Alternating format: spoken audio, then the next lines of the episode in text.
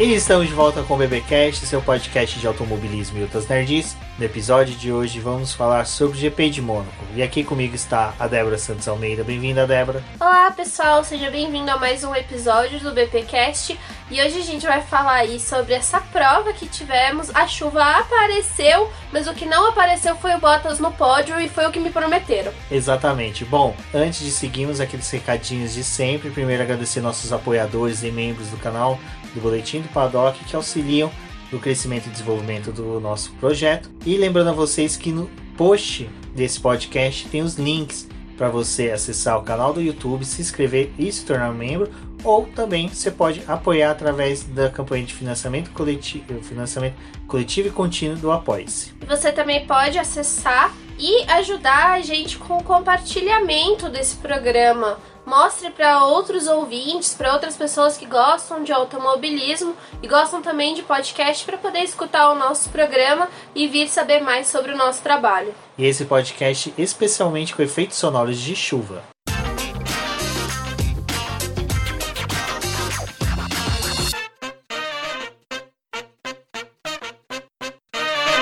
Bom, Débora, ah, tivemos o GP da Espanha, onde que várias equipes levaram, né, atualizações. Algumas falaram que não ia levar para Mônaco, outras que sim. Chegou no final de semana do GP do Principato. Três equipes com A não levaram a atualizações, que foi a Alfa Romeo, a Aston Martin e a Ferrari. atualização agora é uma equipe, né? É, a Ferrari. Então, né, gente, é, realmente tá tendo aquela discussão com relação ao teto orçamentário. E a Ferrari mesmo já, antes do GP de Mônaco, né, antes de tudo começar, já falou, olha só, não esperem mais atualizações, porque só vai vir alguma coisa nova agora na Inglaterra, não estamos tendo dinheiro para poder ficar atualizando esse belíssimo carro que nós temos aqui, então o Leclerc que lute para poder ganhar o campeonato que ele deseja. Mas, basicamente, a gente teve algumas mudanças em, em alguns carros, né? Que foi levar algumas atualizações movidas para a parte de refrigeração do carro, até porque eles vão pegar agora, né? Eram duas provas em seguida em circuitos de rua, Mônaco e o Azerbaijão. Então acabam trazendo essas atualizações de re refrigeração para o carro.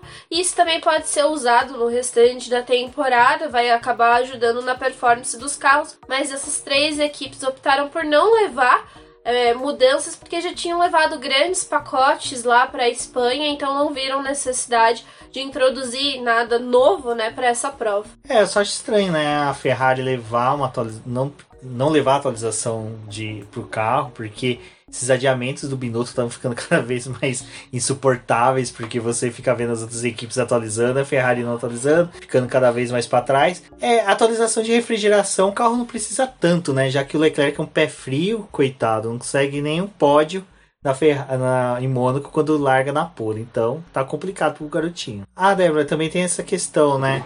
A Ferrari, ela as equipes de clientes dela, que nem a Haas e a Alfa Romeo, estão sofrendo um pouco com motores, né? Porque o Schumacher e o Bottas tiveram que trocar o MGUK dos seus carros no final de semana. É, a gente tá tendo essa situação com alguns pilotos, né? De precisar trocar já alguns componentes do motor, então às vezes eles precisam fazer a, a troca completa. A Ferrari tinha falado que o carro do Leclerc tinha tido aquele problema no GP da Espanha, e aí eles entraram naquela coisa de ah, a gente não vai conseguir consertar essa peça, né, que era o MGUH, e agora nos carros da Alfa Romeo e Haas teve o um problema no MGUK. E é uma situação bem complicada porque eles acabam perdendo treino livre, acabam perdendo sessão em que eles podem fazer a verificação do carro e infelizmente, gente, eu já estou desesperada aqui, dá para poder ver minha voz de desespero, porque eu não consigo mais aguentar Alfa Romeo e Haas não participando de treino livre. Isso está acontecendo desde a pré-temporada, é algo muito preocupante porque foi uma das coisas que eu acabei ressaltando, né? Não adianta nada a gente ter carros que são bons, em algumas pistas são até mesmo mais competitivos, mas quando chega em momentos como esse em que é necessário você fazer a verificação dos carros, obter mais dados para poder fazer as, as melhorias, né? E também para poder compreender o que, que os pilotos estão sentindo desses equipamentos, acaba que falha esses motores ou eles encontram algum defeito no carro. Para o Mick Schumacher foi muito prejudicial, depois a gente vai ver que ele acaba abandonando a corrida no domingo, né? De uma forma bem ruim, mas é uma coisa que, assim, é preocupante porque a gente está vendo isso acontecer não só nessas equipes que é, recebem o motor da Ferrari, mas também na própria Ferrari já tendo problema com a unidade de potência e já é, traçando que para o restante da temporada talvez tenha que introduzir um quarto motor e aí vai lidar com penalização, largá-la do final do grid. Exato, isso é até uma coisa que a gente comentou lá na nossa última live, né?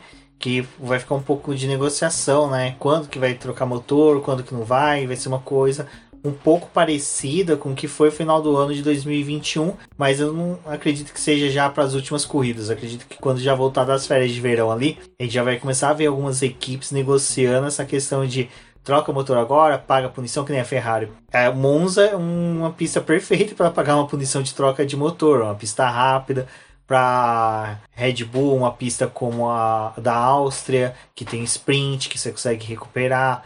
Então, acho que a gente vai ver muito disso durante o resto da temporada.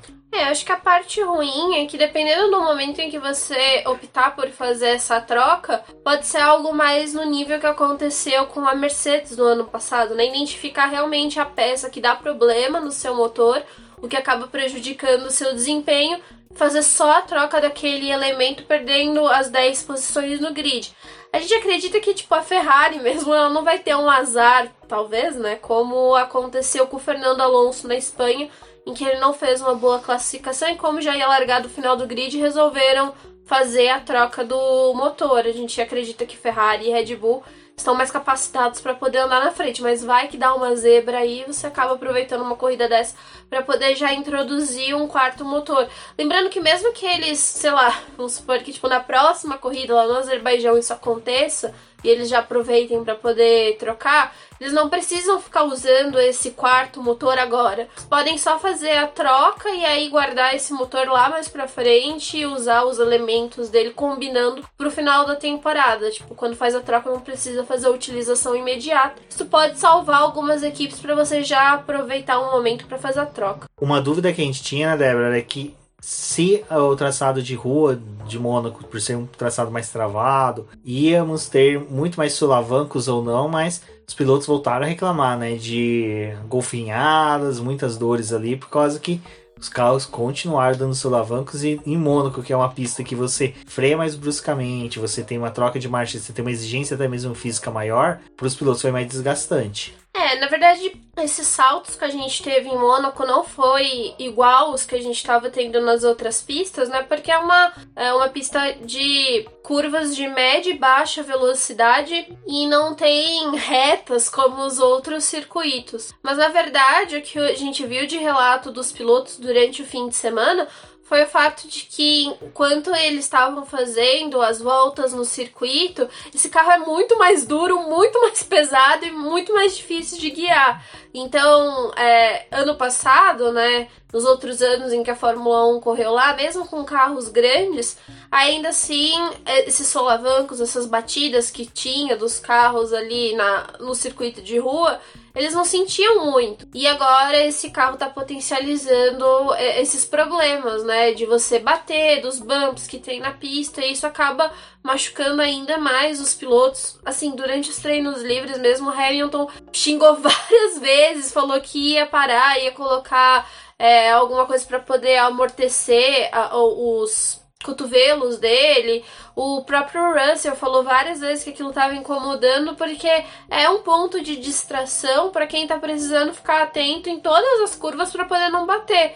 E isso também foi um, uma das coisas que acabou dificultando a Mercedes durante o fim de semana, em que eles estavam tão prejudicados com isso, com, com sentir essas batidas, que eles não conseguiam tirar assim mais diferença do carro para poder tentar chegar um pouco mais à frente. Então é uma questão bem preocupante. Eu fiquei pensando, nossa, tipo, já, eles já estão reclamando em Mônaco. Imagina se aquelas atualizações, né, aquelas mudanças que teve no circuito das Américas não funcionar de nada e os pilotos passarem por mais um momento em que, além de lidar com em lá vai ter que lidar com os próprios bumps que aquela pista tem. Exato, e nesse final de semana inteirinho, Lewis Hamilton lutou com o carro, né? Não foi o final de semana planejado da Mercedes, porque a Mercedes meio que ficou otimista demais na Espanha, mas chegou em Mônaco já nos treinos livres, tristeza total. É, a Mercedes ela teve esse desempenho em que ela estava tentando buscar um resultado melhor. Os pilotos reclamaram muito do carro durante todo o fim de semana e fizeram assim, tipo, o que dava, né, para poder conseguir é, um bom resultado, mas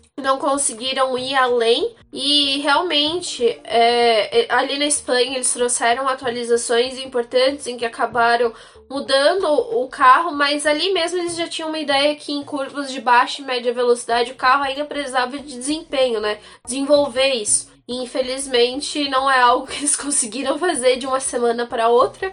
Então agora é estudar os dados de Mônaco para poder no Azerbaijão, que é mais uma pista de rua que eles vão pegar, apesar do Azerbaijão ser uma pista mais veloz, né? Precisar analisar isso para poder até melhorar o seu desempenho em outras pistas ao longo do ano. Bom, mas uma coisa que a gente viu durante todo o final de semana foi o Pérez muito rápido, né? Parece que ele veio mordido da Espanha, quis mostrar serviço e desde o começo ali ele começou a se mostrar que seria o, o oponente do Leclerc, né? Que o Leclerc também estava bem, mas só que o Verstappen não se encontrava tão bem assim nesse final de semana, principalmente em voltas rápidas, mas o Pérez tava loucaço. A gente até tinha falado daquela live que a gente fez pré-Mônaco, né? Que seria interessante o Pérez ganhar, porque ele começou a ficar mais próximo do Leclerc, né? Em alguns cenários.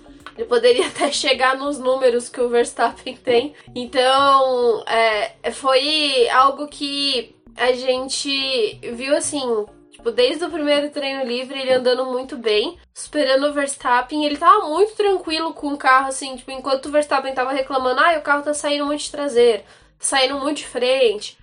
Pérez estava tranquilo, fazendo as voltas dele rápido, ameaçando o Leclerc. E foi realmente o cara que a gente ficou de olho, né, para poder ver se conseguia até mesmo tirar a pole do Leclerc. Quando a gente vai ver na classificação, não era para poder tirar a pole, mas o trabalho que a Red Bull fez de um dia para o outro foi muito grande, porque nos, na sexta-feira eles perceberam que tinha uma potência ali para eles poderem brigar com a Ferrari. Fizeram mudanças para o terceiro treino livre e o Pérez já estava andando muito bem, liderou essa sessão e no final das contas, tipo, tava ali brigando com o Leclerc. Foi bem interessante porque mudou a visão, né? E acho que é, todo o conjunto do fim de semana parecia que o Pérez queria mostrar que ele realmente pode brigar, né? Esse ano passado é, ele ainda era aquela dúvida, né? Aquele piloto que ah, às vezes se classificava mal e aí tinha que fazer uma corrida de recuperação para poder ficar mais próximo do Verstappen. Agora ele tá mostrando que ele é um, um bom desafiante até para o companheiro de equipe. Exato, tá sendo uma surpresa muito grata o desempenho do Pérez, né, que foi para a classificação. Bom, a gente ainda teve, né, a batida do Daniel Ricciardo durante o TL2.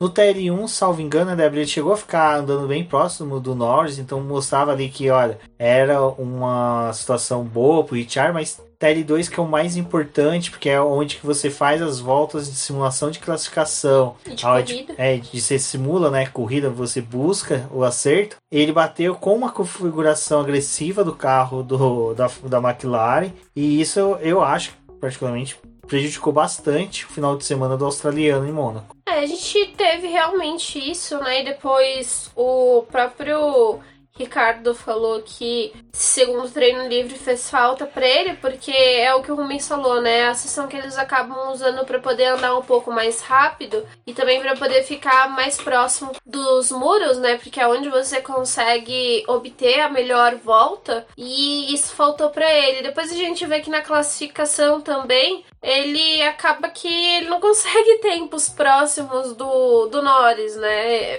Tinha uma disparidade muito grande entre ele e o Norris. Eu acho que esse segundo treino livre fez diferença. E fora acho que todos os rumores que tá acontecendo, de que ele vai deixar a equipe, os comentários de que é, ele não tá conseguindo entregar, acho que tudo isso também acaba prejudicando um pouco o desempenho do piloto. Exato. Mas não vamos falar do Ricardo.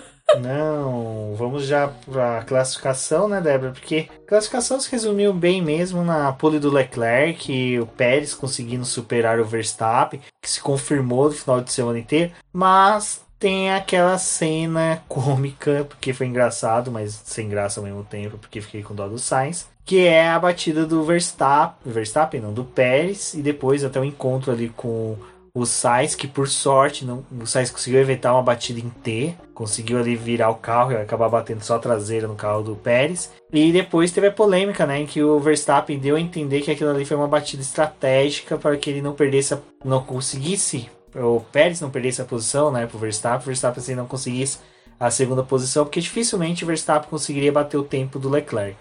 O Verstappen ele, admitiu que ele não ia conseguir fazer a volta mais rápida, né, superar o tempo do Leclerc, mas a ideia era conseguir uma posição melhor para a largada. E aí até teve a discussão, né, do pessoal falando: "Ah, o Leclerc, o Leclerc, o Verstappen falou isso ou não falou?". Ele ele não fala as coisas pro jornal, pros jornais internacionais, ele fala pro jornal do bairro, sabe? Pro jornal holandês. E aí ele deu a entender que tinha sido uma, uma batida meio que estratégica e que isso, tipo, é, poderia ser usado se você, tipo, tá brigando por uma se você tá numa posição melhor, tipo assim, numa. É, para poder pegar uma pole do tipo. Mas que ele achava que era melhor quem fizesse isso tomasse uma punição. E ano passado o próprio Alonso tinha discutido isso, né, uhum. né? Que ele também tava em volta rápida e bateram. Acho que foi até o Sainz que bateu. E aí ele chegou a falar sobre isso. É, sobre essa questão, gente, eu acho que assim, eu até pensei na questão de você dar uma punição pro piloto, se era justo ou não, mas aumentar o tempo, talvez, mas, assim, da classificação mas a punição quem existe, perdeu, né? Porque mas... que nem Schumacher, quando ele bateu de propósito, para rodou, na verdade, de propósito, para que o Alonso não fizesse a pole em Mônaco, não me recordo agora o ano. Uh, então, ele foi punido, sabe? Então a, a punição existe. Mas só que assim, tem que ficar demonstrado que teve a má fé do é. piloto. Não teve. A do Pérez ali não teve, cara, porque sabe, pô, o risco dele que ele fez ali de bater, quebrar o câmbio e ser punido com a troca da peça era muito pior. E... É, na verdade, assim, o Pérez até trocou o câmbio, né, do, do sábado pro domingo. Ah, então ele... foi de propósito. Não, foi tô brincando. foi de propósito, sim. O Verstappen tava certo. Do jeito que ele saiu bêbado daquele iate, minha filha. Parabéns, Pérez. Fez direito dessa vez. Mas eles, eles trocaram a peça porque também tem aquela regra do câmbio, né? Você pode usar o câmbio seis vezes. É, quer dizer, você tem que usar ele até seis vezes para você poder fazer uma troca. E como chegou Mônaco, né? Quem Sexta não, corrida. É, quem não tinha trocado, podia trocar a peça. Só que aí, tipo, você espera, né? Porque você tá correndo um circuito de rua, se dá alguma merda, você troca quando precisa. Tanto que o Pérez e o, o Sainz, que o Sainz também bateu, aí a Ferrari resolveu trocar logo de vez. Então, assim, foi tática, não sabemos, mas acho que não foi. Não, não foi, não. não... A, questão que eu pensei assim, ah, talvez numa classificação como essa, em que, tipo, ah, faltavam 30 segundos para acabar a classificação quando eles bateram, talvez aumentar, tipo, ah, dá mais dois minutos aí. Uma volta lançada. É, o pessoal cá. sai e faz, tenta fazer a volta. Talvez seja justo fazer isso, sabe? O que, que é, assim, o que, que é você estender mais, né, uns minutinhos de classificação aí pro pessoal fazer as voltas? Mas assim, quem bateu estrategicamente foi o Tsunoda, que o Tsunoda tirou o Gasly, entendeu? Do, do Q1 lá. Aquilo ali foi uma batida estratégica. Ainda voltou e levou o carro pro Q3, né? Pro Q2. Q2, isso. Ele não foi pro Q3? Não, ele ficou décimo primeiro. Por pouco. Todo mundo fazendo tática esse final de semana. Todo mundo menos a Ferrari, né? Estratégia né, da Ferrari. Bom, e agora pra corrida, né? Nós tínhamos a notícia, a previsão meteorológica que iria chover. Gente. Ai, anos, não chove mais não, Fórmula 1. Anos 90 era tão gostoso quando chovia na Fórmula 1, porque os caras iam pra pista. Dane-se que tinha spray, dane-se que tinha. Os caras não tinha halo, os caras não tinha nada, os caras só tinha Deus no céu e o capeta no inferno pra proteger eles. Parece aquele meme, ele não tinha nada, é, mas ele mas tinha o povo. É, o cara, a Fórmula 1 tinha o povo. O povo tava do lado da Fórmula 1. Aí não. O que acontecia? Chovia, os pilotos iam pra pista, tá, vai lá. Era pneu voando, era uma, era uma desgraceira, mas era gostoso. Agora, desculpa, gente, eu, eu entendo a Fórmula 1 não querer correr naquelas condições. Os carros de hoje levantam muito mais spray, é ali por causa dos prédios, por causa das árvores, principalmente na reta principal, reta curva, né, principal. É difícil dessa nuvem que é feita pelo spray dissipar. Então, assim, é muito complicado você ter realmente uma corrida com chuva. Mas, que fica aquele saudosismo daquelas corridas na chuva, sabe? Aquelas corridas gostosas. Nossa, pior desafiadoras. É que, que no sábado, ai gente, tava uma lambeção por Mônaco com chuva. Nossa, mas ai, Ayrton Senna na chuva, sabe? Sempre essas coisas, né? Senna na chuva. Mas aí veio a chuva na, na realidade, né, de agora, atual. É a única coisa que a gente pensa na Bélgica mesmo. É, mas é complicado, cara, porque assim, eu, eu entendo a Fórmula 1, a ideia deles, mas ao mesmo tempo, cara, tipo, não fica ensaiando que você vai largar, não fica, ai, vai largar, não vai. Eu ah, achei o que o mais feio foi, tipo, ah, tá, a largada tá programada para esse horário. Tudo bem, tem aquele negócio que você tem que avisar cinco minutos antes, é, ter um anúncio, né, para você ter os cinco minutos antes da largada, porque ninguém pode estar encostado no carro quando der aquele tempo. Tipo, já tem que ter sido feito tudo, porque se você tá trocando um pneu ali antes do daquele tempo, você é, é punido. Mas esse cara esperando, tipo, a chuva forte vir para olhar o rio ali que tinha se formado. Falar, ah, não dá pra largar, gente, não dá. Vamos voltar todo mundo pro pit lane e ficar aqui de boa. Uma hora a gente faz a corrida. Eu achei isso meio, assim, meio ridículo. Não gostei. Ou, ou ela tivesse largado logo para poder começar, pelo menos dar a entender que a corrida ia iniciar ou já tivesse falado assim, ai, ah, gente, não vai dar pra largar, vamos recolher todo mundo pro pit lane logo de uma vez, a ficar esperando, tipo, sabendo que ah, em 10 minutos a chuva vai apertar e aí não tinha condição alguma de largar. Tipo, tanto que aquela hora que eles foram fazer a volta atrás do safety car já não tinha visibilidade alguma, tipo, achei meio perdido. Não, é, eu só acho assim que a Fórmula 1 tinha que rever essa questão de chuva. Ou corre ou não corre. Já avisa, ó, não vai ter mais nem fabricar mais pneu de chuva, não vai ter mais esse gasto, não estão reclamando de gasto, a Pirelli não tá achando ruim que tá gastando dinheiro, não fabrica mais pneu de chuva, pronto, fabrica só intermediário, que daí eles falam, a gente só vai correr com garoa, é pneu de garoa, ponto, sabe? Ah, nem o, o, o, ruim é que nem o pneu de chuva extrema mesmo, ele não dá conta, né, de, assim, ele tem o nível dele ali para poder dispersar a água, mas ele em si, tipo, não ajuda em absolutamente nada. Tipo, o spray que o carro mesmo acaba formando não ajuda o pessoal a ter visibilidade e dar continuidade à atividade. Fora que assim, tipo, o pessoal saindo para poder acompanhar o, o safety car já estavam deslizando, né? Com o carro aquaplanando. Então, é, eu acho que tem muita pesquisa para fazer o pneu de, de pista seca, né? E assim,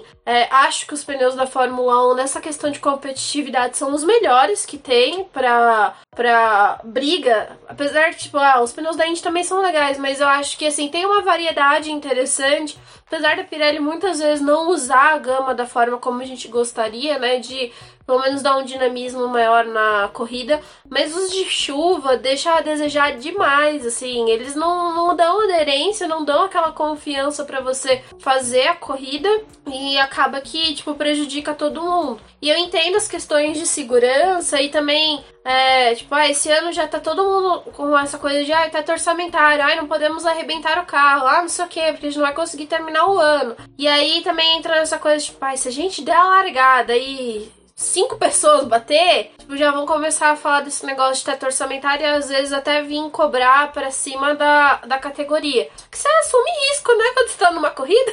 É risco da atividade, né? A partir do momento que você assumiu que você quer ser uma equipe de Fórmula 1, você tem que aceitar batidas. Sabe o que, que é ruim? Eu fico pensando assim na questão de tipo assim, cara, se a Fórmula 1 se sempre tivesse tido pneus ruins de chuva, quantas corridas bacanas a gente não teria perdido? Tipo, a primeira vitória do Rubinho Barrichello, cara, ele fez com pneus sugados, que eram tipo praticamente, praticamente não, era um pneu quase que o intermediário da chuva hoje. Você pega a primeira vitória do Ayrton Senna em Portugal em 85. É, 85. Cara, foi num toró violento, sabe? Tinha spray, tinha tudo. Você pega a primeira vitória do Schumacher pela Ferrari em é, Espanha 96, se não me engano.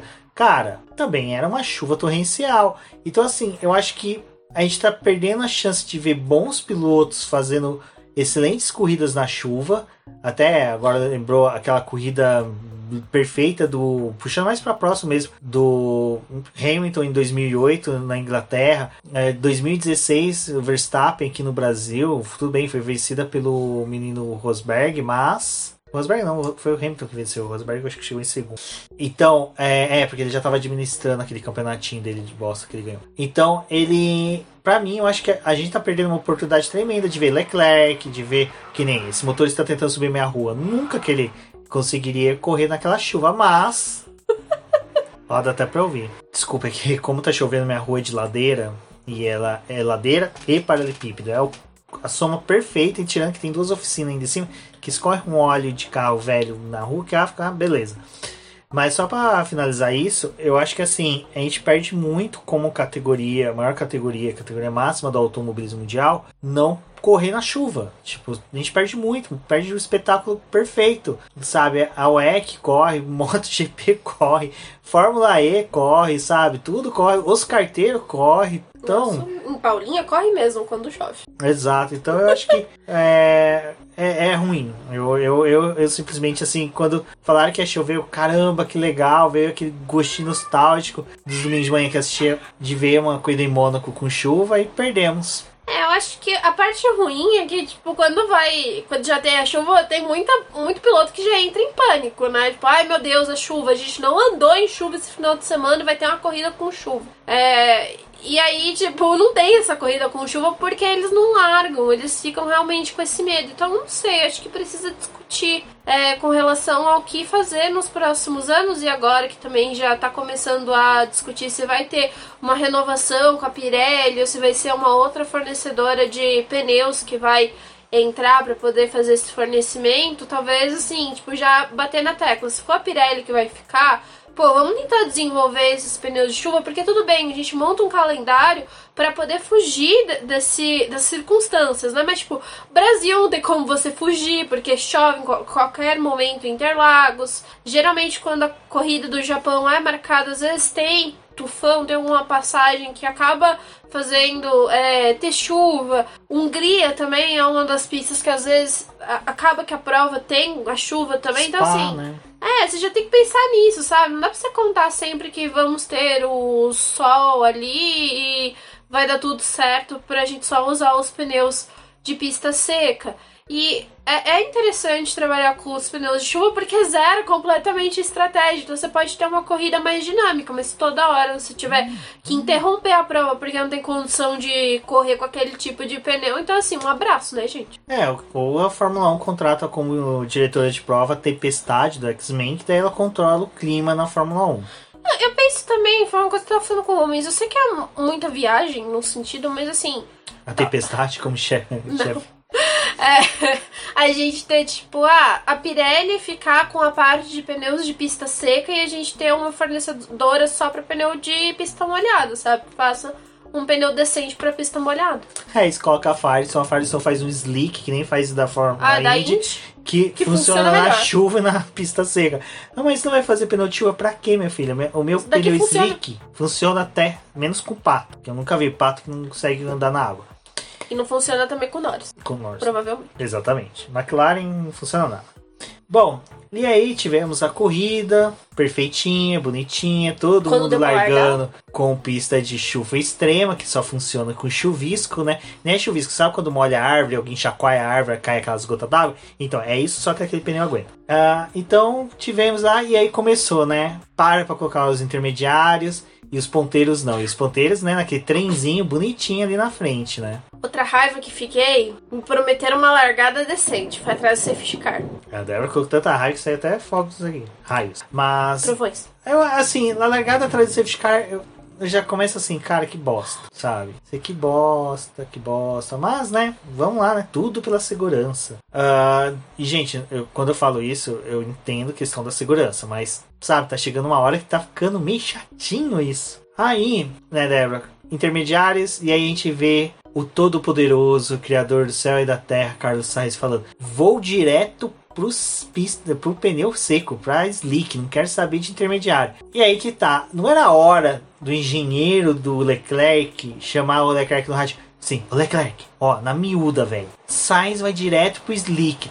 Topa! Só pro Leclerc falar sim ou não. Agora nem isso o miserável fez. E aí o Leclerc ficou vendido a uma estratégia mirabolante, sabe, da engenharia reversa da Ferrari, né? É, uma coisa que eu tava discutindo, né, é que eu acho que assim, o, o Leclerc, ele é um bom piloto, ele é rápido, mas falta um pouco de técnica pra ele. Falta ódio nele. falta um pouco de ódio também, assim. E eu, olhando para o para o que aconteceu ali, né, na situação, ele. E não é essa corrida, gente, já é outras corridas, sabe? Ele fica vendido com a estratégia o que a Ferrari estabelece pra ele. Tipo, ah, o que foi discutido ali pré-corrida. Ah, a gente tem plano A, plano B e plano C. Ele fica naquilo, sabe? Tipo, ele não, não vai além. E aí, tipo, fugiu do script ali na, com a chuva, né? Acho que o que vamos fazer? E eu achei o, o Sainz muito incisivo, tipo, o engenheiro dele tentando negociar com ele. Não, mas a gente vai pro intermediário. Não, eu não vou para o intermediário, eu vou para o pneu de pista seca. E se precisar, eu desço do carro e troco o pneu, entendeu? O Sainz, ele tava nesse nível. E o, o Leclerc não, tipo, ah, vamos de pneu de pista molhada, o verdinho aqui, que é pra menos de. menos garoa, né? É, pra você. Ah, vamos! Vamos, tá bom, vamos parar e colocar. Aí depois ele fica bravo que pararam ele de novo pra colocar o pneu de pista seca. Tá assim, te falta ódio, sabe? Ah, Leclerc. um negócio.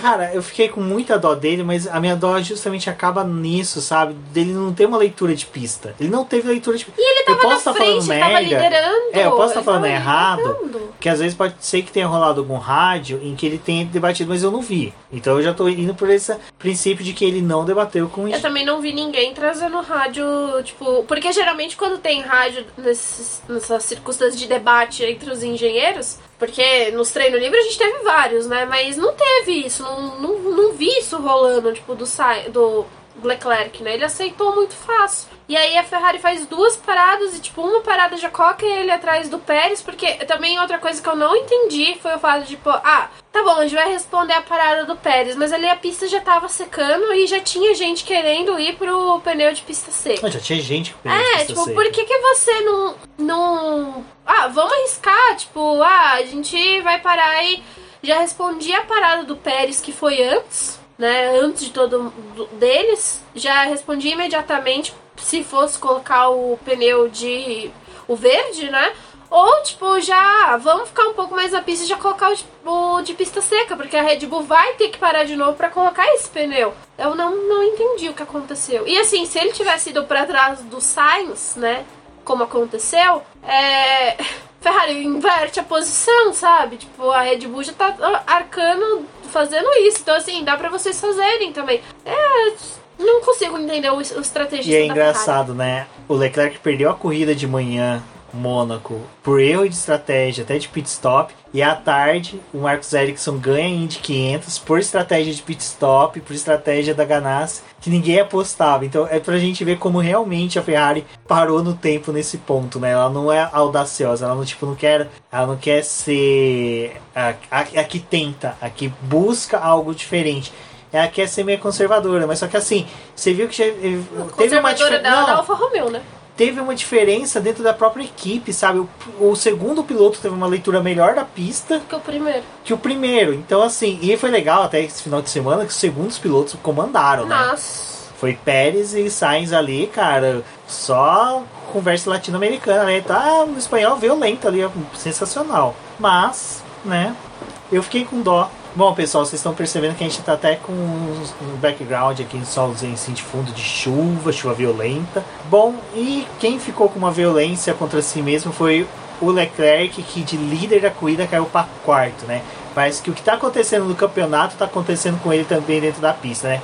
De líder ele vai caindo. Bom, e antes da gente até comentar um pouco mais do final da corrida, que definindo aí bastante o campeonato, Vale falar que mais uma vez né, o Mick Schumacher bate forte numa pista de rua. Acidente com resultado semelhante ao que foi em Jeddah, com o carro destruído. É uma pena porque, como a Débora até comentou, as equipes já estão começando a ratear a questão do teto orçamentário. A própria Haas já falou que aquele acidente já havia gerado um prejuízo grande. E novamente, assim, o Mick Schumacher, ele em Jeddah, até que dá para discutir se foi erro ou não dele ter avançado muito sobre a chicane e ter sido catapultado para a batida, mas Mônaco realmente já ficou vendido porque era uma pista que estava tendo tava escorregadia, então assim dá para ainda amenizar, mas é aquela coisa, né? A carreira dele meio que vai ficando marcada nesse início com acidentes, excessos de acidentes, né?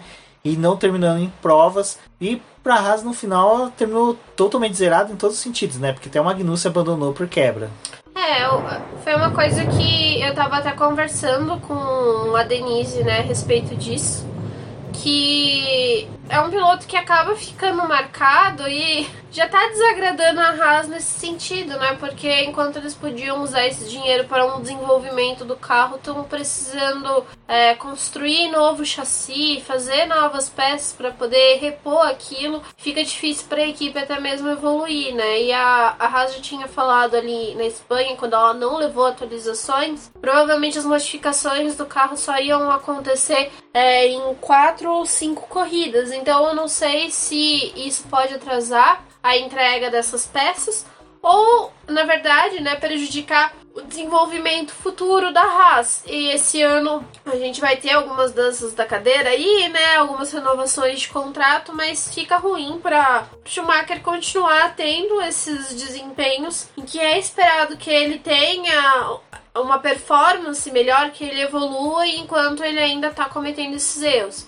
É, tipo, ah, dá pra levar em consideração que foi uma. que tava uma pista molhada, né? Mas assim, é, é complicado porque ali, naquele momento em que ele bate, ele tava brigando por absolutamente nada. Tipo, ele não tava pra poder ganhar ponto. E chegou o um momento ali da corrida que, tipo, a Williams mesmo, né? A gente teve a batida do Latifi, mas é, o capítulo depois falou, né? Ai, que bom que eles pelo menos terminaram a corrida, tipo, conseguiram trazer os carros para casa. O álbum teve um abandono, mas é, tipo, os carros em si ainda estavam inteiros. Tipo, o que danificou foi uma asa. No carro da Haas, abalou a estrutura do carro, né? Então, tipo, a peça, o chassi em si, que já tinha sido trocado ali depois de Jeddah, é uma peça que, tipo, é extremamente cara no carro. E é uma das coisas que eles não podem ficar se dando ao luxo de trocar todas as vezes. Então é, é preocupante, a gente não sabe como vai ser a carreira do Mickey, né?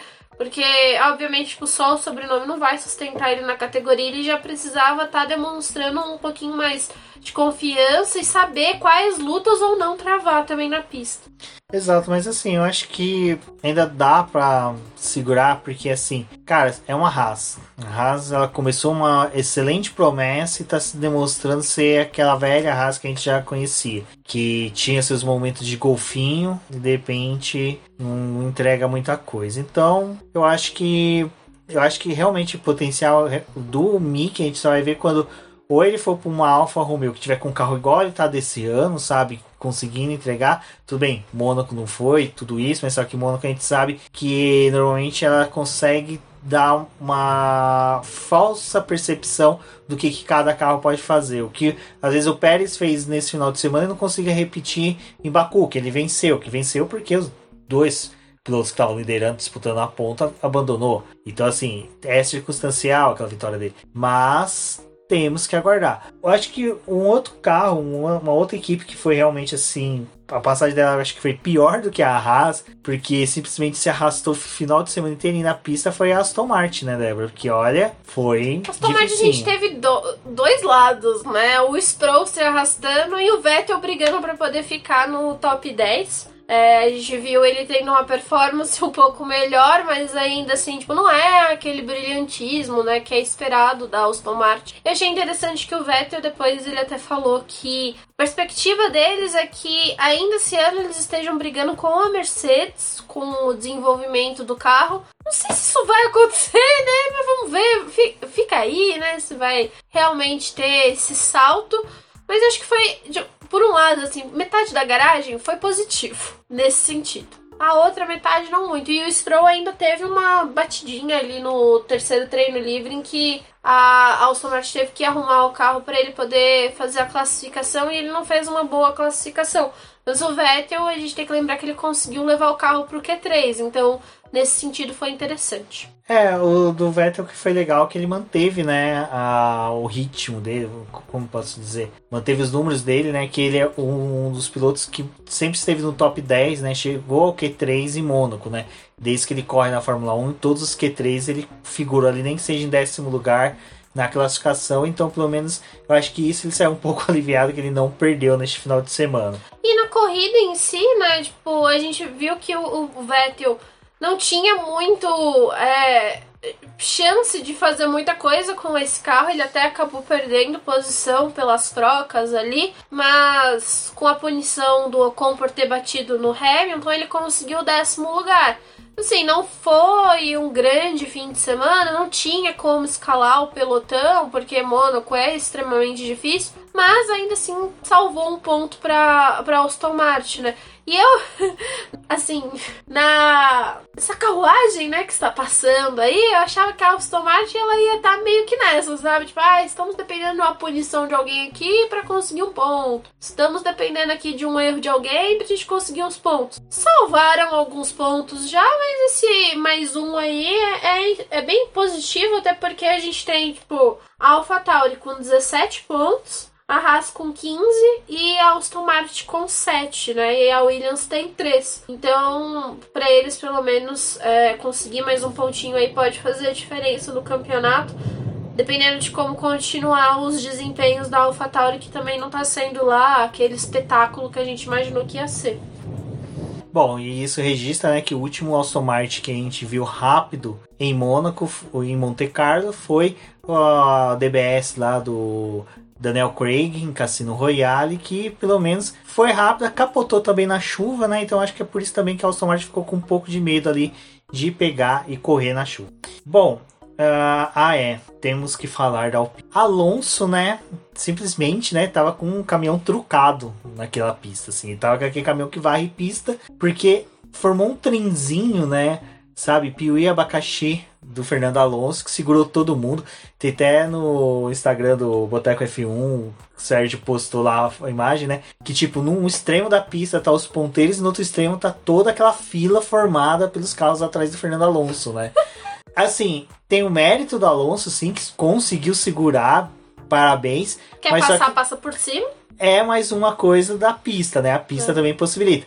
Mas assim, falar que não tem ponto de ultrapassagem, cara, o menino Tsunoda conseguiu fazer ultrapassagem. Então, se o Tsunoda. É que apesar que é o Tsunoda, né? Consegue. O Tsunoda ele enfia o carro onde dá, meu filho. se dá ou não, ele passa. O Tsunoda, Mas... ele é o, a memória dele é da Fórmula 2. Dá pra enfiar o carro em algum lugar e ele vai e passa. Exato, mas ali Fernando Alonso segurando todo mundo e Ocon, né? Que teve esse encontro com o Hamilton.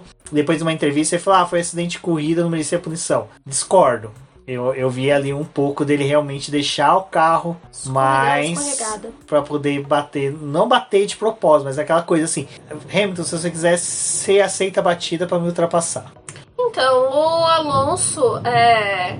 Ele não tinha o que fazer, né? Um Alpine, sabe? Não... Tinha que ser um alpinista para passar por ele. Ele conseguiu fazer uma boa classificação, largar de um sétimo lugar total, mérito do Alonso. É, talvez assim a ultrapassagem nele teria acontecido se a gente tivesse uma largada normal, né, atrás do não atrás do carro de segurança tinha aquele trilho seco e o trilho molhado, que foi a mesma coisa que aconteceu lá em Imola, que não permite você colocar os, os pneuzinhos de pista seca para poder passar, porque eles escorregam mesmo, eles não têm aderência nenhuma no piso molhado. Então, o Alonso ele fez o, trabalho dele, que era manter a posição. Ele não tinha o que fazer. Não ia brigar com o Norris, porque não tinha carro para isso. Fez o máximo ali para poder segurar a filhinha que tava atrás dele e aquela coisa. Você quer passar? Tem o um lado molhado aí. Boa sorte para você que quer me passar. Eu não achei não, achei que ele tinha que abrir, tipo. Ah, não, abrir jamais. Gente, já é demais, assim, sabe? E esperar que o cara que tá brigando por pontos é, vá abrir pro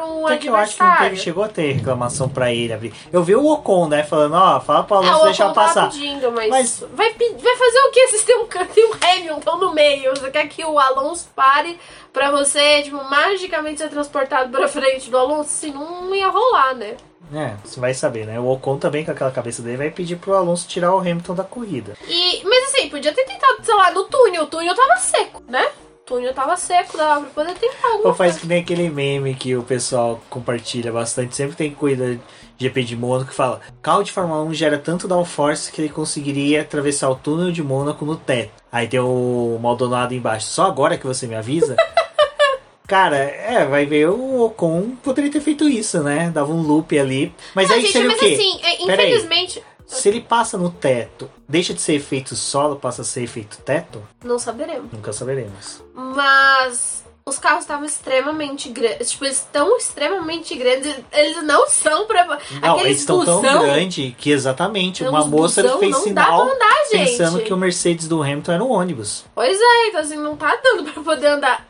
Andar no carro da Fórmula 1 você não tem que ter super licença, tem que ter bilhete único. Eu ainda, assim, desculpa quem tá ouvindo que não gosta de Mônaco, eu vou continuar defendendo Mônaco na Fórmula 1, vai ficar assim, porque se precisar eu renovo o contrato, entendeu? Faz uma corrida especial, sei lá, vocês não querem ter ponto, faz uma corrida especial, assim, tipo, vamos todo mundo correr em Mônaco pelo livre prazer de correr aqui, sabe? Uma coisa assim. Tipo. Cara, eu não gosto Mas... de Mônaco, não assiste, é fácil, ponto.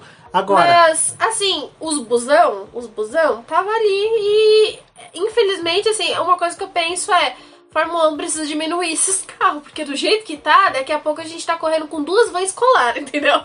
E aí até que foi engraçado, palmas para transmissão da Indy na cultura, porque a Indy na cultura, o Gerson e o Matar e a Bia Figueiredo explicaram a evolução do carro da. Fórmula 1 para o próximo motor, que seria a retirada de alguns componentes elétricos para o carro, né, e que perderia até um metro, uma coisa que eu nunca vi na transmissão oficial da Band. A Band nunca chegou no, é que eles nem sabem questões técnicas do carro, né? Dica de passagem. Mas o Gerson, parabéns, muito obrigado pela passagem dele lá pelo canal do BP na live da semana passada. Que ele e o Matar discutiram sobre isso e falaram que a esperança futura para a Fórmula 1 é a redução, a mudança de regras do motor, porque o motor é tão grande por causa desses componentes eletrônicos, que faz com que o carro seja um pouco mais espichado. E com a saída desses componentes, o carro pode reduzir de um metro até um metro e meio. Então, cara, reduzir um Rubens de carro tá muito bom. É, é, engraçado, né? Porque quando a gente vê, tipo, na televisão, você fala, nossa, uns carrinhos pequenos, né? Assim, na verdade, vou falar a real, quando eu era criança, eles eram pequenininhos, sabe? Você via, você fala, hum, carrinho pequenininho, né? Agora é umas baita pitela que tá correndo, entendeu? Então, assim, não está dando. Fórmula 1 melhore o tamanho dos seus carros. Que daqui a pouco a gente vai estar tá jogando Eurotruck, entendeu? Não, o LMP1 é menor. O carro Le Mans, aqueles Audis gigantes que a gente achava da, que era maior, da Audi, da Porsche, era maior, agora tão menores. Então, assim, é menor entre eixos, né? A questão de toda estrutura ali é um é, pouco maior. maior. Mas, é, quando o carro for desse tamanho, correr em Mônaco fica insustentável. E não é só correr em Mônaco, né? A gente tá falando de correr em qualquer circuito de rua. Apesar que os carros da Fórmula 2 não são do tamanho do carro da Fórmula 1 e ainda assim lá também não tem ultrapassagem. É uma característica da pista, né? É difícil de você ultrapassar. Ali, na verdade, é você ter o sangue frio para poder passar bem próximo do muro, tirar o máximo de tempo que você consegue e fazer a melhor volta, sabe? Mônaco não é para você ficar batendo um no outro ali, para poder conseguir fazer ultrapassagem, para poder. Não, não é essa função da pista. A gente tem pistas melhores para poder entregar ultrapassagem, mas eles estão correndo com carros extremamente grandes. Então tá na, na hora de pensar num regulamento que, ah, bom, a gente chegou no ápice de ter a disputa que a gente queria de um carro com outro, agora a gente gente precisa fazer alguma coisa para poder tornar eles um pouco menor. Exato, e até uma, isso que você falou é interessante. Mônaco não é para ter ultrapassagem mesmo, sabe? Já foi a era das ultrapassagens do Mônaco. Mônaco é questão da estratégia. É o piloto que vai ter sangue frio para tentar tirar o tempo, fazer volta mais rápida, onde que ele passa a menos um milímetro do guarda-reio, em que ele chega a encostar, empurrar o guarda-reio, sem danificar o carro. Então o Mônaco é isso. Então esse ano não teve umas imagens assim mais interessantes, aliás, né? Também deveram na questão de, de imagem, porque aconteceu uma batida e não batida assim, tipo que nem foi no, no nível do Mick, que realmente tem que ter um pouco mais de cuidado para saber se o piloto tá bem ou não. Mas alguns pequenos incidentes que teve na pista não tinha imagem, porque o pessoal, essa a transmissão de Mônaco é feita por Mônaco e não estavam conseguindo lidar muito bem com essa transmissão. Mas nos outros anos a gente tinha, tipo, aqueles toques do pessoal no muro e mostrava, tipo, em, slow motion, né, o carro o pneu chacoalhando de ter encostado. Tipo, agora encosta e quebra a calotinha. ai, ai. Fica igual aquele golzinho nosso que tem aquela calotinha bonitinha, você só dá encostãozinho, opa, quebrou. Bom, mas. Faltou imagens. Exato, até essa demora de imagens, a gente teve demora também do safety car ali quando teve o acidente do Mick Schumacher de colocar o safety car e colocar depois em, em, regime de bandeira vermelha, né? Foi impressionante como a Fórmula 1 realmente estão é que... tendo que esperar. É. Eles parecem que querem realmente ter certeza da bandeira vermelha. Já que eu tava falando com o Rubens, né? Quando teve a bandeira amarela do incidente do Mickey, logo depois entrou o safety car, eu falei, bom, tá na volta 27. Eles vão parar na 30, eles vão dar a bandeira vermelha na 30. Aí o Rubens falou, por quê? Eu falei, ah, então. Que aí você já entra naquela coisa, né? Tipo, ah, já tá indo pra duas. Já tá passando de mais de uma hora de prova. Mônaco termina no limite. Ai, vamos tentar estender um pouco, porque se tiver que parar a corrida de vez, vir uma chuva, tipo, já cumpriu um, um pedaço da prova ali para poder distribuir melhor os pontos, que ninguém vai chiar porque teve corrida, sabe? Então eu achei que foi nesse sentido parar estrategicamente na volta 30 e esperar para ver o que, que, ia acontecer. Mas eles estão sendo muito cautelosos para poder colocar safety car em pista, para poder dar bandeira vermelha. Até aquele aquela bandeira vermelha que foi dada ali do, do Tsunoda foi um erro, né? Porque é, o bandeirinha viu, o fiscal, o, o fiscal né? viu o, o Tsunoda bater e imediatamente já agitou a bandeira vermelha. Não teve nem tipo uma. E aí, vai parar mesmo? O Tsunoda conseguiu sair andando. Do Mick era um incidente Que assim, eu, eu, minha cabeça, já era pra ter dado a bandeira vermelha imediatamente. Tava muito suja a pista. Mas eles estão pensando realmente quando fazer e pra poder ter toda essa cautela. Bom, e nessa troca de pneus errado da Ferrari, Pérez fazendo né, a troca primeiro do pneu de chuva para o slick, faz com que ele vá para a liderança, assuma a liderança e dali para frente nada acontece, né? Simplesmente aí que tá que eu falo que a emoção de Mônaco é você realmente ficar naquela ansiosidade da ultrapassagem e você vê os pilotos realmente tentando de tudo. O Sainz acabou passando por cima da chicane lá, o Verstappen já começa a berrar no rádio falando que ele cortou o caminho, tinha que dar posição. É, sabe, aquelas coisas que é. É um jogo mental. É, é um, é um cara, é, é muito da hora nesse ponto Mônaco. Eu acho sensacional porque você fica nessa tensão que você não tem nas outras pistas. E nas outras pistas você sabe que tem como o cara ultrapassar, e você fica puto porque o cara não conseguiu. E em Mônaco você fica naquela sensação do, mano, o cara não vai conseguir, mas será que ele vai tentar? Será que ele vai ser usado? E você vê que realmente o, o Pérez, ele cresceu o carro que ele posicionava o carro de uma forma que impedia total ele ligou chance. pro Alonso para ter certeza como é que fazia.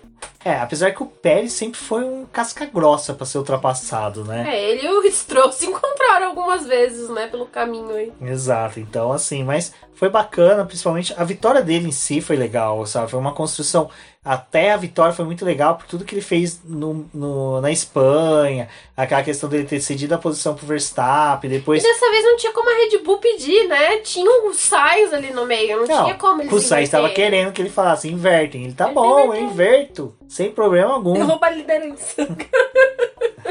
Assuma a liderança tranquilamente. Não, não briguem por isso, por isso vocês não precisam brigar. Mas eu achei muito legal a corrida do Pérez. E é o que o Rubens falou, né? A gente fica naquela expectativa de que. Porque a Ferrari ela devolve os carros para a pista, né, com pneu duro. Quando teve a bandeira vermelha, só os carros da Red Bull fez a troca para os pneus médios, a Ferrari ficou com os duros. Foi interessante. Com os duros. Com, com os duros. foi legal pelo fato de que ah, chegou um momento ali da corrida que por mais que não ia acabar na, no limite de voltas, ia terminar por tempo, o pneu do Pérez já estava bem desgastado e o Sainz continuou ali, né, pressionando para poder tentar induzir o Pérez a um erro e assumir a liderança. Mas eu também achei legal, assim, é, a consciência do Sainz, né? Ele não tinha como eu ultrapassar, tava difícil mesmo, não tinha o que eu fazer, mas o que eu tentei é, ah, se o Sainz errasse, eu ia assumir a liderança e outra coisa que ele, tipo, ele não foi muito além, porque ele também ficou com medo de qualquer encosto que ele desse ali no contrão que ele desse com o Pérez de fazer o adversário abandonar e acabar tomando uma punição que não ia adiantar de nada, né? Tipo, vencer e ter uma punição para poder lidar mais à frente. Então, é uma coisa que não compensava. Tipo, pra Ferrari era melhor ter segundo lugar. Então, eu achei também que, por mais que tenha acontecido isso, o Sainz ele tava muito consciente do que ele tava fazendo na pista. Foi legal ver o Pérez, mesmo com o pneu já danificado, administrando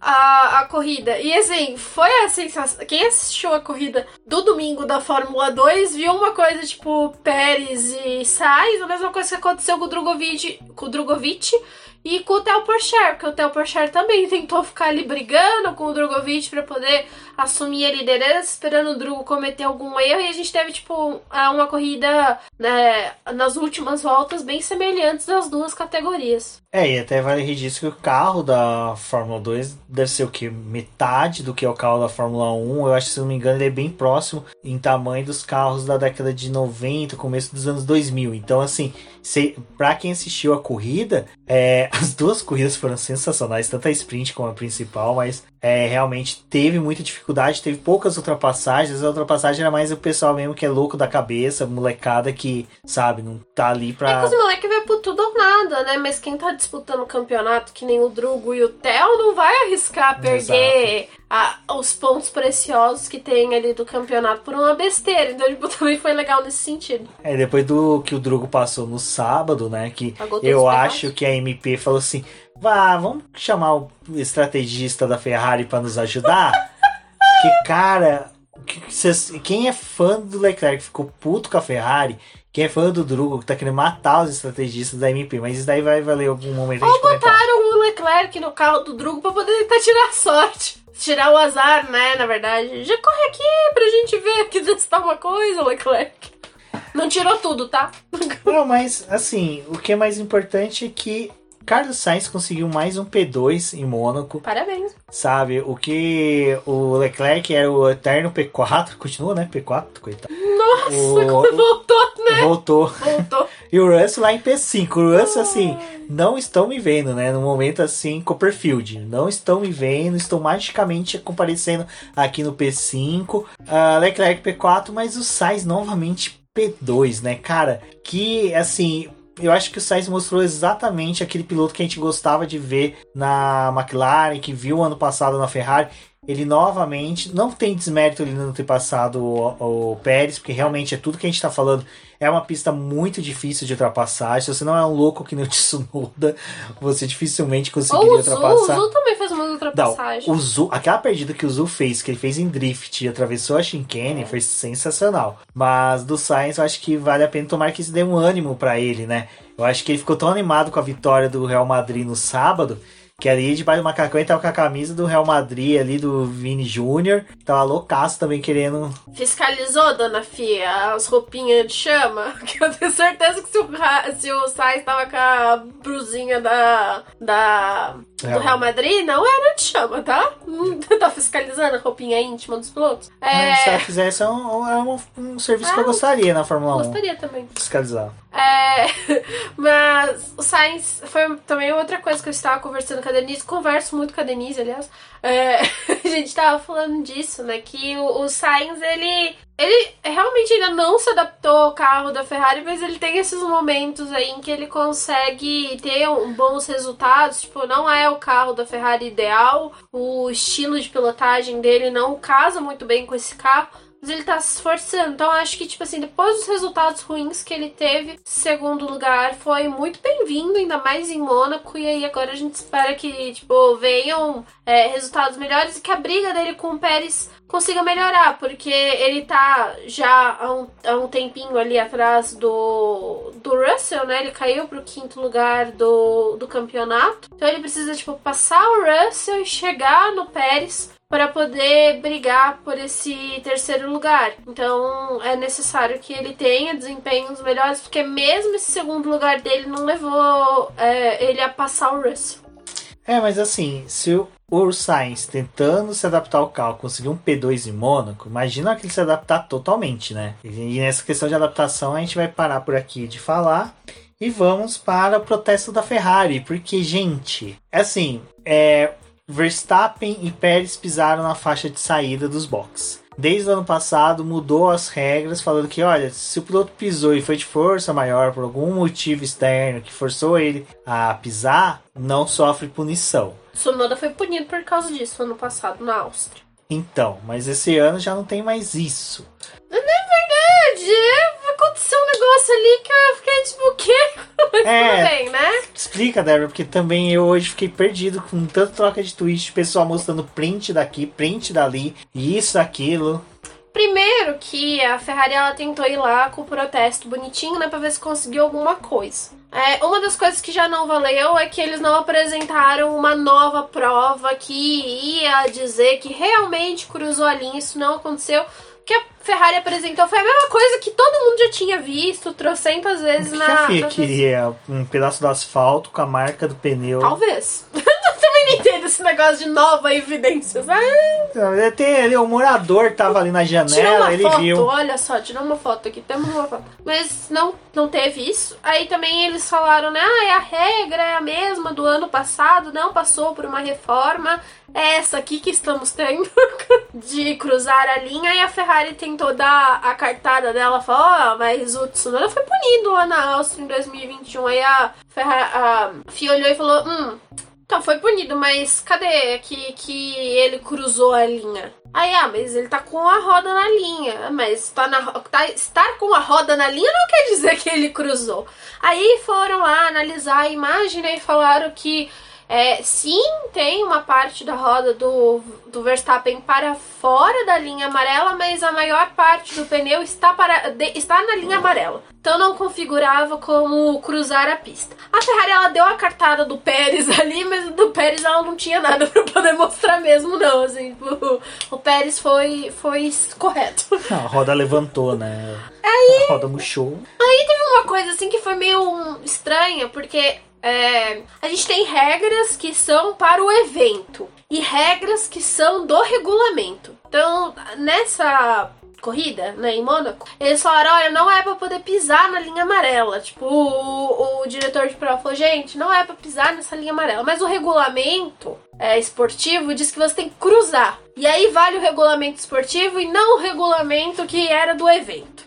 Porque o regulamento do evento não pode ser acima do que é o regulamento esportivo. Então por que cacete tem alguma coisa para o evento? Eu não entendi também, assim, eu gostaria de mais explicações. Não, até que essa questão é é o que aconteceu lá no Bahrein com, com uma Zepin que acabou ultrapassando todo mundo na, na antes da, de abrir volta e todo mundo reclamou, falou, pô, a gente falou no briefing que quando tivesse na abertura de volta rápida, não era para ninguém ultrapassar para cortar o amiguinho, que era para todo mundo seguir na sequência que saiu dos boxes. Se tentasse antes, mas não na última ali antes da última curva, para abertura da volta. É uma cor de cavaleiros, briefing para mim, ele se sobrepõem, sim, porque o briefing você conversa, você fala sobre as condições da pista.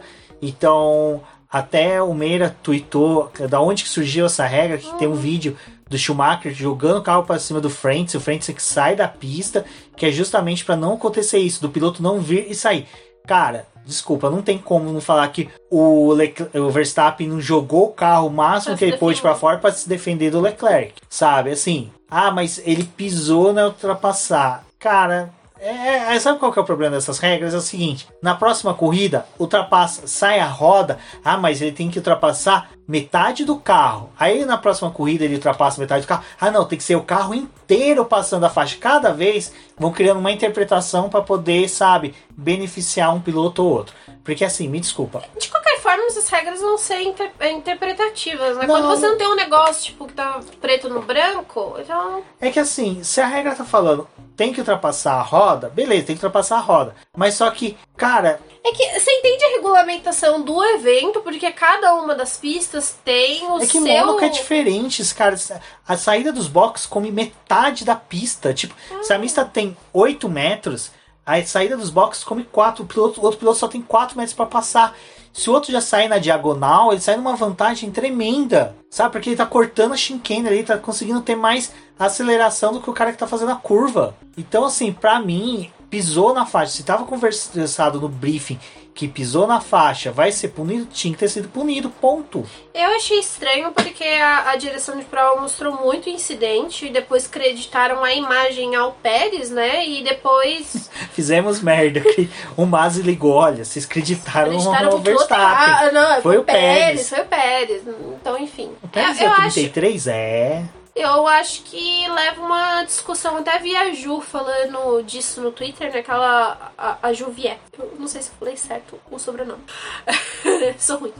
Mas o. Ela falou, né? Ah, isso é ruim porque aí, tipo, pra quem torce pra outra equipe já vai dizer que a, a, a Red Bull nesse caso foi favorecida, né?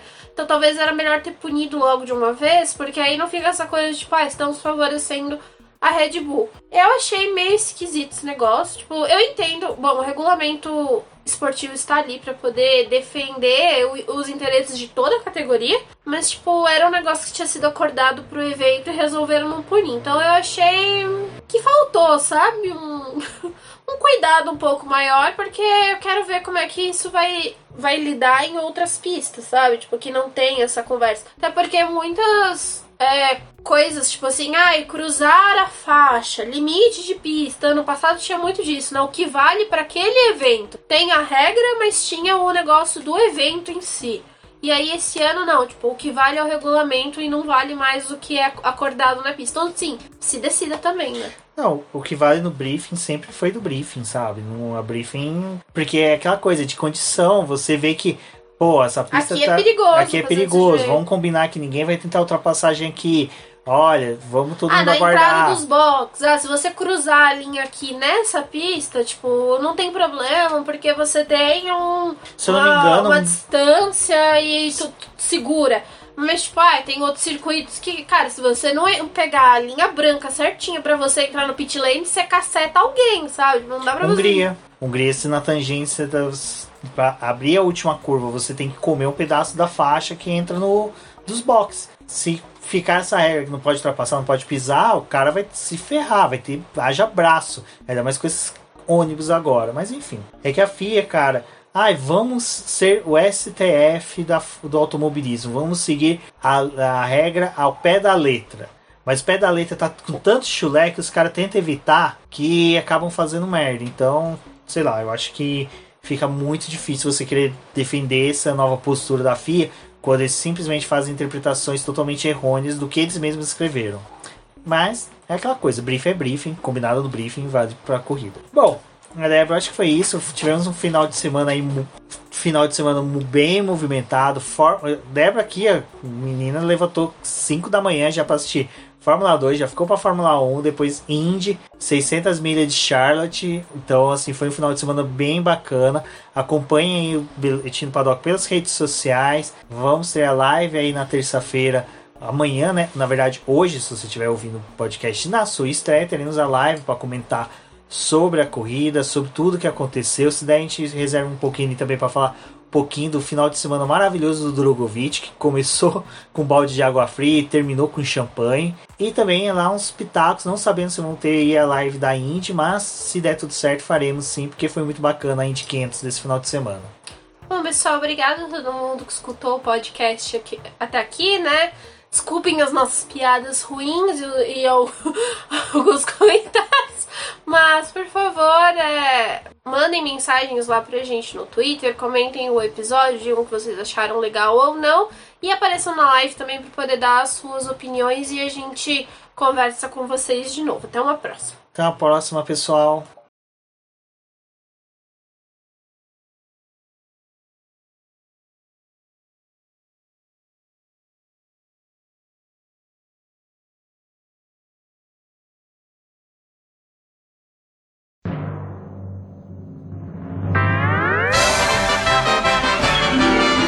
E agora vamos agradecer nossos apoiadores, aqueles que auxiliam o Boletim do Paddock através do financiamento coletivo e contínuo do Apoies. E são eles Ricardo Bannerman, Maia Barbosa, Eliezer Teixeira, Luiz Fex, Arthur Felipe, Rafael Celone, Will Mesquita, Antônio Santos, Rogério Furano, Helena Lisboa, Cássio Machado, Carlos Del Valle, Bruno Vale, Eric Nemes, Bruno Shinozaki, Alberto Xavier, Will Bueno, Ricardo Silva, Beto Corrêa, Fabrício Cavalcante, Arthur Apóstolo, Sérgio Milano e Melquiades Veloso, Micael Souza, Ezequiel Bale, Silney Messi, Rafael Arílio, Rafael Carvalho, Fábio Ramiro, Lauro Vizentim, Maria Ângela, Thaís Costa, Rafael Catelã, Jane Casalec, Carlos Eduardo Valese, Tadeu Alves, Paula Barbosa, Ale Ranieri, Leandro Nogueira, Bianca Mês, André Brolo, Bruno Lima, Ivan Grego, Maicon Tavares, Talita Santos, Diego Machado, Gabriel Sawaf, João Guilherme, João Rai e Gustavo Frigoto. Muito obrigado a todos aqueles que apoiam o Boletim do Paddock e auxiliam no nosso desenvolvimento e crescimento. E se você quer